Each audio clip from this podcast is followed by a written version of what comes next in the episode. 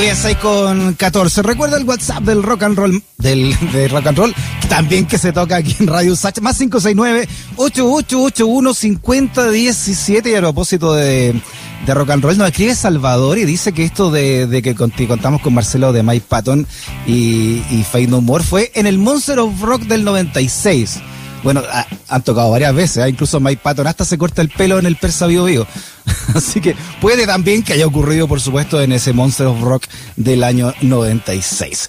Vámonos con eh, la primera conversación del día de hoy en Razones Editoriales y el más reciente informe de ICOVID Chile, iniciativa liderada por las universidades de Chile Católica y de Concepción detalló que la ocupación de camas UCI a nivel nacional alcanza el 95% y que la región metropolitana está escuchando en un nivel de saturación máxima con el 99% de sus camas críticas en uso.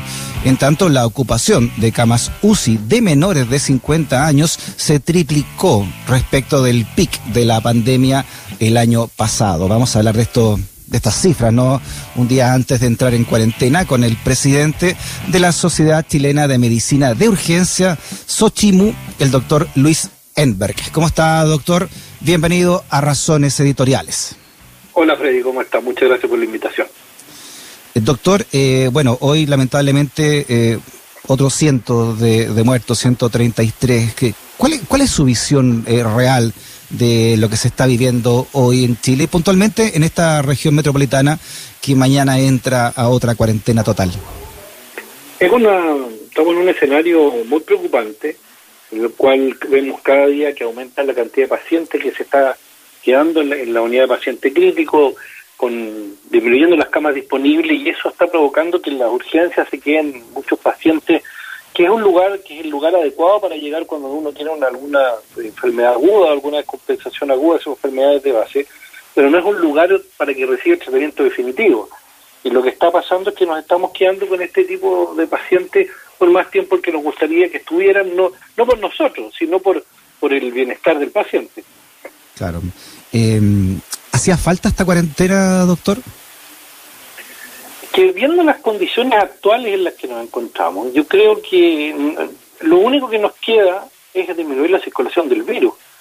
Ahora, a uno se plantea, uno siempre queda la duda si es que está siendo eficiente ¿verdad? las cuarentenas, porque uno ve en las cuarentenas la cantidad de gente que hay en las calles eh, eh, es increíble. Uno es, como uno es como casi una semana normal en en pandemia lo que uno ve, que me, refiero a que es como si no estuviéramos con cuarentena. Y ahí hay un llamado a, la responsabilidad de las empresas a que las empresas que realmente no son actividades esenciales, que no saquen permisos colectivos que permiten la circulación de sus trabajadores, porque lo que necesitamos en este momento es disminuir los contagios, y la única forma de disminuir los contagios es disminuyendo la circulación del virus, y eso se logra haciendo que menos gente se mueva. Es lo único que, y además de mantener las medidas y la las medidas preventivas y la vacunación, pero se está vacunando, se está insistiendo en las medidas preventivas y a pesar de eso tenemos un aumento de casos. Quizás en este momento lo único que nos quedó llegar a eso. Lo que sí tenemos que revisar es realmente si el plan paso a paso está funcionando, porque a pesar de que el plan paso a paso se aplica, seguimos teniendo casos. Entonces quizás lo que hay, falta hacer es pegarle una remirada al plan paso a paso y ver en qué cosas podemos mejorar. ¿Cómo está la realidad en los servicios de urgencia, doctor? A propósito que usted es presidente de la Sociedad Chilena de Medicina de Urgencia. Están, está bastante preocupante la situación porque han habido algunos centros que han llegado al colapso y eso no, no, no, se puede esconder. Han habido centros que se han llegado al colapso. Uno puede ver que en el, en el global del sistema de salud puede que no se haya llegado al colapso, pero si hay centros que han colapsado. Eh, Ayer, por ejemplo, un cierre de la clínica UPA de la urgencia, los hospitales de, urgencia de los servicios públicos han estado bastante al límite, pero ahí hay una cosa que hay que tener en cuenta. Los, las urgencias de los servicios de urgencia, todos los inviernos están al límite. Y a mm. eso hay que agregarle que además ahora tenemos una pandemia. Entonces, es una situación bastante preocupante porque los equipos están cansados y a pesar de que seguimos redoblando esfuerzos, vemos con mucha preocupación que sigue llegando gente y, que estamos al borde de no poder dar abasto para tratarlo. Sí, hay un debate, ¿no? Si realmente se está llegando o no, o se ha llegado en realidad a este famoso dilema de la, de la última cama. ¿Qué, tan cierto eso, doctor? ¿Cómo lo ve usted? A ver, es que mientras existan camas declaradas por los centros de salud y que se reflejen en el informe del ministerio, uno no puede hablar del dilema de la última cama. Uno tiene que ser responsable en las opiniones que, que uno emite y si y si uno dice todos los días se reportan camas disponibles, no se puede hablar del dilema de la última cama. Pero ahí hay que hacer algunos, hay, hay que tratar de entender esto de que, si bien es cierto, no nos encontramos con el dilema de la última cama, sí nos encontramos con, un, eh, con una situación en que los pacientes están en, el servicio de urgencia más tiempo del necesario. Y eso permite que exista este buffer que hace que no lleguemos a ese dilema. Pero este buffer también tiene un límite no es algo que pueda ser infinito y va a llegar un momento en que si esto sigue así, nos vamos a ver que está en condiciones de no poder seguir recibiendo gente, que es lo que no quiere, no quiere ninguno de nosotros. Claro, y según este informe que leíamos recién de il COVID Chile, de las universidades de Chile Católica y Concepción, eh, estamos, estamos realmente con un, nivel alto de menores de 50 años, se ha triplicado respecto del año pasado, el pic de pandemia. De ellos es preocupante eso, porque bueno, eso se, se, da porque todavía las personas, la gran mayoría de las, personas de, de, las personas menores de 50, la más gran mayoría ya recibió las dos dosis, pero las menores 40 es lo más preocupante, que solo han recibido una dosis y que producto de su trabajo tienen que seguir circulando y eso predispone a que tengan más riesgo contra el, contra el COVID. Entonces, estamos frente a una población expuesta que necesita moverse para poder subsistir y eso genera un escenario complejo porque uno no le puede pedir a la gente mm. que se quede en sus casas si que no existen los subsidios suficientes para que esa persona pueda pueda mm. pueda subsistir de forma adecuada porque eh, estar todo lo, eh, es algo que uno necesita para poder eh, mantener una cuarentena adecuada si no es muy complejo porque uno se empieza a ver en el apuro y tiene que salir nosotros entendemos a esas personas nosotros no las juzgamos lo que no entendemos son las personas que no cumplen con las medidas de preventiva ni, ni, respetan los aforos haciendo fiestas masivas y ese tipo de cosas. Mm. Eh, y eso nos preocupa y, y, hacemos un llamado a que las personas entiendan que de esto salimos entre todos. aquí no sacamos nada con pedirle al gobierno que haga las cosas, no sacamos nada con pedir a las personas que hagan las cosas si esto no es de todos. Si no nos ponemos de acuerdo vamos a seguir en lo mismo. Mm. Sí, claro, quizá en un momento, eh, a propósito del pic del año pasado, eh, me imagino también ante el desconocimiento para todo, incluso el mundo científico de lo que era esta enfermedad, doctor Enberg, se, se comunicó básicamente que, que este era un, bicho, ¿no? Un virus que atacaba a los adultos mayores, ¿no? Y que prácticamente los jóvenes no tenían de qué preocuparse. Entonces ahora hay que ir con otra comunicación y decirle a estos jóvenes menores de 30 años que ellos también pueden ser víctimas y pueden caer en una, en una de estas camas críticas. Sí, de todas maneras. O sea, eh, inicialmente las pandemias tienen una de las particularidades de las pandemias es que uno sabe cómo, cómo enfrentarlas ya de forma definitiva cuando ya pasó, cuando uno puede hacer un análisis ex post de la, de la situación. Y mientras tanto lo que hacemos es tratar de, de levantar la mayor cantidad de evidencia científica, de hacer la mayor cantidad de estudios que nos permitan ir entendiéndola en el camino. Mm. Pero esto tiene la dificultad de que de que a veces no lo puede que no lo aceptemos, porque la ciencia no es algo que muchas veces la medicina no eh, tiene unas partes que no son tan exactas, porque los individuos son distintos, las realidades de los países son distintas. Entonces uno puede, empieza a creer que algo que, le, que encontró la bala de plata para poder tratarla y resulta que después al poco tiempo se puede dar cuenta que no.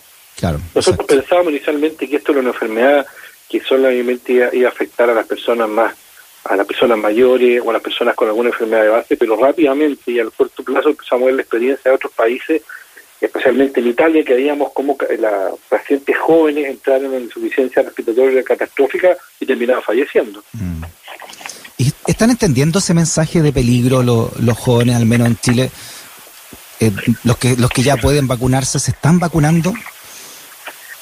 O sea, se está viendo que están aumentando la, la vacunación eh, puede ser de que sea secundario que existe este, esta propuesta del gobierno del pase verde, que es una propuesta que nosotros encontramos que es una propuesta adecuada, aplicada en, un momento adecuado. Encontramos que este no es el momento, que habría que esperar y que y, cómo para poder hacerlo, pero em, yo creo que las personas jóvenes no han entendido el mensaje, porque eh, uno lo ve como siguen juntándose en un número inadecuado, uno ve que muchos muchos de ellos están sin mascarilla o, no usan bien la mascarilla, eh, se, sienten que no nos va a dar.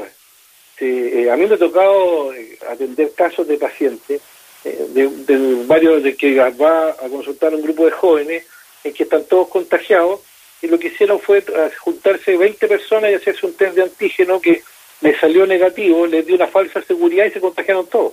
Mm, Entonces hay que tener mucho cuidado con, con eso, hay que ser, hay que ser muy responsable en que, en que eh, eh, uno, no, uno no se puede sentir eh, invulnerable a esto, esto es una enfermedad que nos puede dar a todos. Exacto.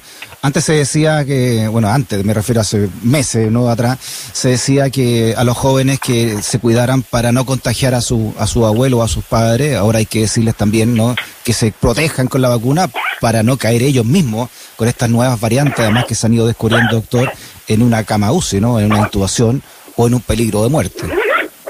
Sí, hay que considerar que las personas que, que, caen en intubación, eh, toda persona que cae en unidad paciente crítico, eh, es porque tiene un nivel de gravedad importante y esa persona puede ver su vida absolutamente afectada porque estar en una UCI deja secuelas.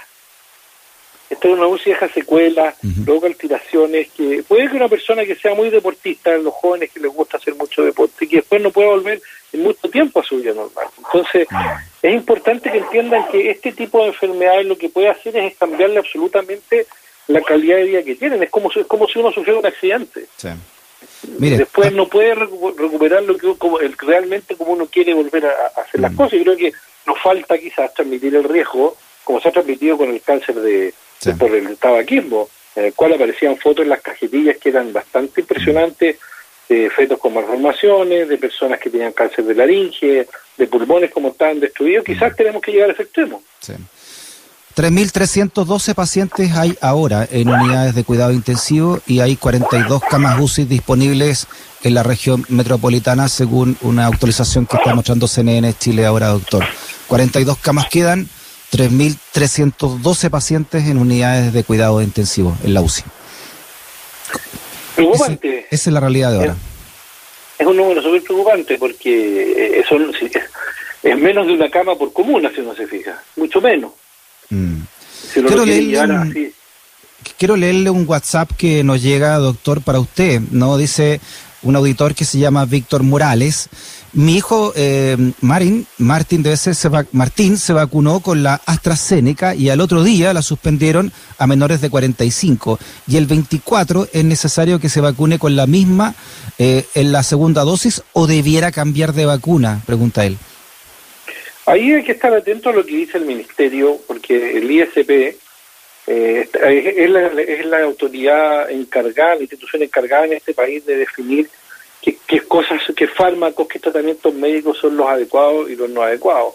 Ellos son los que tienen que, ellos son los que dicen el, si, si, realmente eh, se puede utilizar o no. Yo creo que eso, eso, eso hay que buscar la información de, la fuente adecuada para, para responder esa pregunta. Es una pregunta que no, yo soy especialista en medicina urgencia, yo le puedo hablar de, de las consecuencias, de, cómo se puede enfrentar inicialmente esta enfermedad, pero eso es un área que le compete más a los infectólogos y a los epidemiólogos y claramente a la, a la autoridad sanitaria. Sí, una pregunta que, es, que muchas personas se están haciendo sobre AstraZeneca por esta decisión de no darla a menores de 45 cuando ya hay jóvenes que menores de esa edad, incluso menores de 30 años que han recibido su primera dosis de AstraZeneca, así que estaremos pendientes también de eso, doctora, y le mandamos un abrazo grande y un buen fin de semana.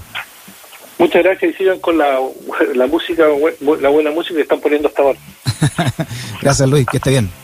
Muchas gracias, que esté bien. Ciao.